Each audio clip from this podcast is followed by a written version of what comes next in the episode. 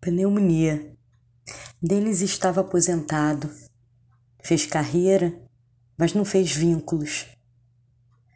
Tinha não, tem um filho. Mas o tinha talvez seja uma forma de dizer: cadê esse filho que botei para nadar como eu, que levei na escola e que me pediu um cachorro, deixou ele aqui e foi embora?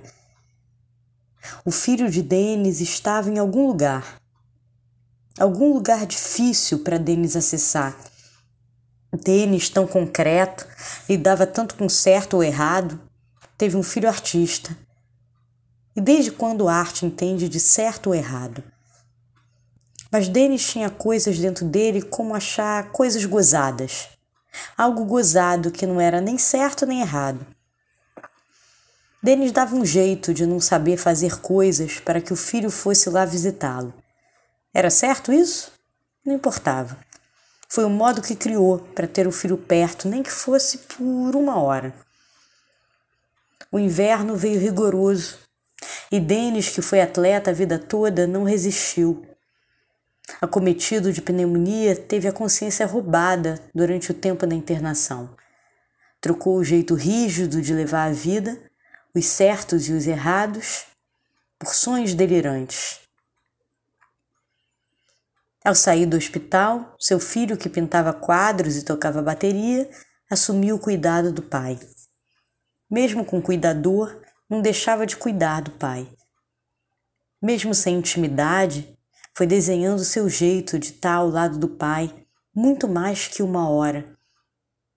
Mesmo sem saber o que dizer, ouvia.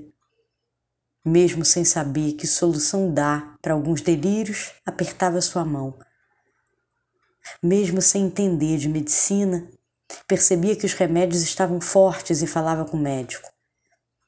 Soube que o pai poderia ter um princípio de demência. Um homem que parecia tão controlado e tão certo de suas coisas podia viver de esquecimentos. Mas parece que o que foi esquecido mesmo era o modo duro que os dois se tratavam.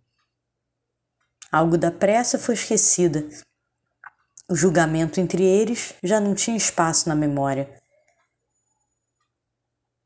Como ficar tanto tempo junto daquele pai, o filho não sabia. Só sabia que estava ali, que queria ficar ali, ali do lado. Quem diria que uma pneumonia ou o começo de uma demência seria um jeito de duas pessoas se juntarem?